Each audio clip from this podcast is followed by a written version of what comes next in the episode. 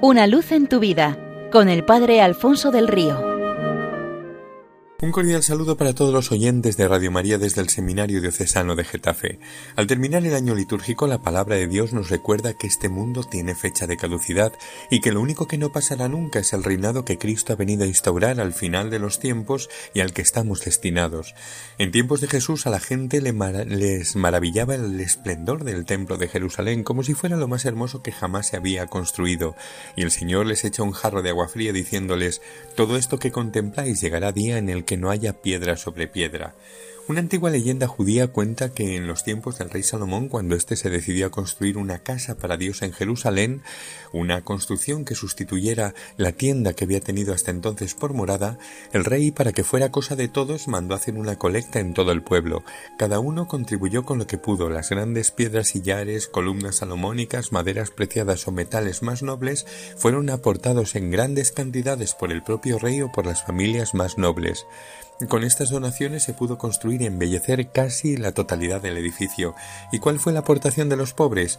Esta más reducida y tosca dio de sí solo como para levantar uno de los muros, el muro occidental, con piedras rudimentarias y no tan perfectamente ensambladas. No importaba iba a ocupar un lugar discreto en la construcción, mientras que la aportación de los pudientes destacaba en todo el recinto y hacía de él uno de los más impresionantes edificios de la antigüedad. Este edificio sufrió los avatares históricos en los que se vio envuelto Israel durante casi un milenio, hasta que en el año 70 de nuestra era las legiones de Vespasiano lo destruyeron, cumpliéndose lo anunciado por Jesús cuarenta años antes. De aquel santuario, orgullo de Israel, solo ha quedado ese tosco muro edificado con el sacrificio de los pobres, y por eso la parte más querida para el Señor, como lo ha probado su misma supervivencia.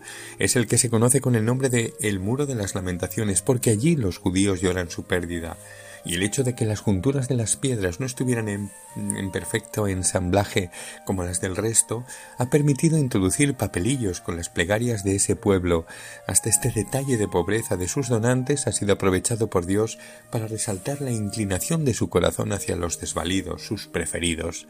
Israel estaba tan deslumbrado por el santuario, tan orgulloso de su obra, que cuando llegó a él el verdadero templo, Jesucristo, no le reconoció y prefirió seguir admirando las piedras. Nosotros estaríamos en la misma situación eh, si perdemos de vista nuestro destino eterno y pegamos el corazón a lo perecedero. ¿Y cuándo será el derrumbe de todo esto? No lo sabemos, ni es lo importante, lo que cuenta es no perderlo de vista, desearlo y anticiparlo. La liturgia nos vuelve a centrar en lo esencial, en el Señor, en nuestra condición de templos, de casas vivientes suyas y en los pobres, los primeros que deben de ser acogidos en ese templo que somos cada uno. Cuentan de un pequeño caracol que un día dijo a todos Cuando sea mayor tendré la casa más grande del mundo.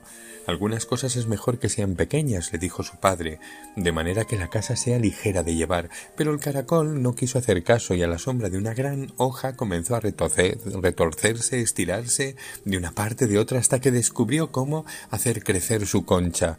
Esta se fue haciendo más grande de día en día. Los demás caracoles le reconocían que era la concha más grande del mundo, pero él siguió esforzándose hasta darle las dimensiones de un melón. La engrandeció con bóvedas y cúpulas, la decoró con colores vivos y diseños audaces, estaba orgulloso de ella, la consideraba la más hermosa de todos los moluscos gasterópodos del mundo, y como tal se pavoneaba delante de ellos. Pero sucedió que un día los caracoles habían acabado con todas las hortalizas, no quedaban nada más que ramas peladas, y se imponía el éxodo hacia un huerto cercano que no estaba muy lejos, pero para ellos era un sacrificado viaje.